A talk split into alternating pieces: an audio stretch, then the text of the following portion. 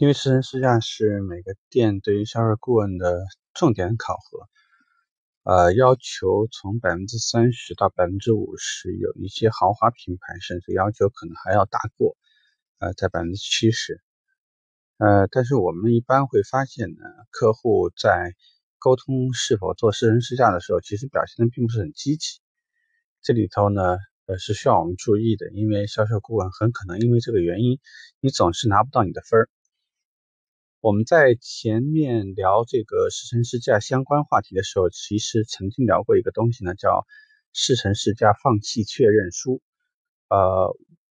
我不太确认是不是还找得到当时的模板。呃，如果你要的话，你可以留邮箱给我，我试着找，找到的话我给到你。总的意思就是说，客户拒绝你试乘试驾，其实会有几个原因。如果说你把大致的原因都了解到了。呃，在应对客户的拒绝的时候呢，我想你就会知道应该怎么跟客户去聊，这样问题就不大。呃，非常反感的情况就是总是临时临了的跟客户突然蹦出一个，你要不要试一下？而且好像是为了让自己完成一个任务，客户并不能感觉到这中间对自己的利益在哪里，这个是我们比较忌讳的一件事情。第一个原因呢，就是客户刚好是在汽车城啊，或者是这种很集中的区域，所以他本身就是一口气去很多品牌店。在这样的情况下，即使客户实在是今天不行，没有足够的时间，但是只要你跟客户聊的时候呢，能够感觉客户对于这个车，或者是了解的并不是非常充分，了解的不太很详细，甚至是有一些误解，那我觉得呢，你可以。因为这个原因跟客户去讲，因为我们做一个购车的决定，其实也是一件挺不容易的。因为你想，呃，尤其是终端品牌，很多人呢都已经是说，呃，拿出三分之一、四分之一的家当出来买一台车，啊，有的时候还要按揭，因为很多朋友还在供房嘛。所以你这么想，他做一个决定其实也挺不容易的。如果说这里头存在一个很大的误会，其实你觉得非常有必要建议客户。真的是需要试乘试驾去体去体会一下，因为车不管静态怎么好看，呃，但是开起来的感觉就不一样了。这个车如果制动效果很差，刹车距离有点长，因为轮胎有点细，所以呢，同样我们过一个坑洼路段的时候，我们这个车呢，可能感觉舒适度要好很多。包括转弯的时候呢，有一些是手感路感很清晰的，有的就不怎么样。那有的呢，侧倾来的比较明显，坐在车上路途稍微长一些。路不好，就可能很容易犯恶心，容易晕车。这些东西呢，你在车上你跟客户去讲，静态的说，客户是没有办法去理解，没有办法感受。包括刹车的时候会不会有强烈的点头现象啊？这个急加速的时候，前驱和后驱车在体验上面其实有非常大的差异。原地掉头的时候，我们的转弯半径要求也不一样，等等。所以。第一个呢，就是客户如果对我们产品不了解，甚至有误解，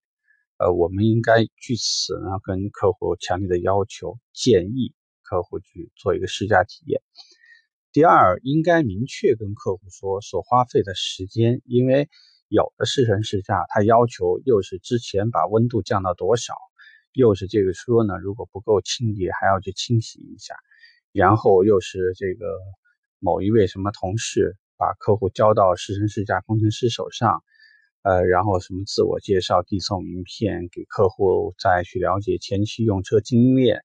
呃，本次对于这台车的期待、试乘试驾线路等等。这个从实际操作层面而言，我只能说，这个设计规则的人其实当然是希望尽善尽美，但从实际操作的层面说，呃，会有些问题，就是客户如果是急性子。或者有些客户呢不太喜欢你什么东西都跟我一套一套套路的来，这种情况呢就会建议有些东西你能够适当简述一些就简述一些，然后时间的表述当中，如果客户呢他的时间相对充裕，你可以跟他讲，包括换手的时间，甚至一次试驾没有体验到很充分，那我是否我们可以试驾两次，或者呢是线路一线路二我都体验一下。时间如果客户比较短，很快就得回去，那你其实也可以告诉他，我们可以走一条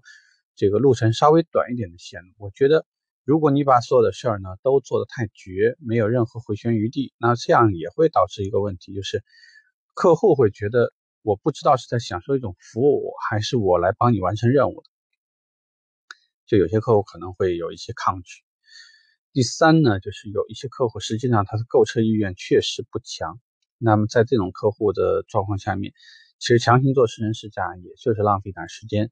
呃，从销售顾问本身的意愿各方面，他会产生一些排斥。毕竟你要浪费很多多余的时间，尤其周末的时候，我们的展厅客户可能都已经接待不过来了，你再陪一个客户试乘试驾，所以这里头呢会有一些问题。呃，第四呢，其实就是客户根本就没有购车意愿，可能就是随机进来。嗯，这样呢，我觉得对于试乘试驾客户，就好像对于潜客什么样的状况下才必须留存信息一样。应该设定一个相应的规则，试乘试驾也好，留档也好，成交率也好，其实我觉得每一家门店甚至可能都应该确定自己的值，在未来就不应该出现说行业通常的标准，这个其实是非常不科学的，也不人性化。所以未来呢，对于试乘试驾呢，我希望就是多一点了解，而且呢，就是主动想好客户可能抗拒什么，设定好这个准备好的话术。然后这个问题呢，我觉得就不会再困扰你了。OK，这个话题我们就聊这吧，拜拜。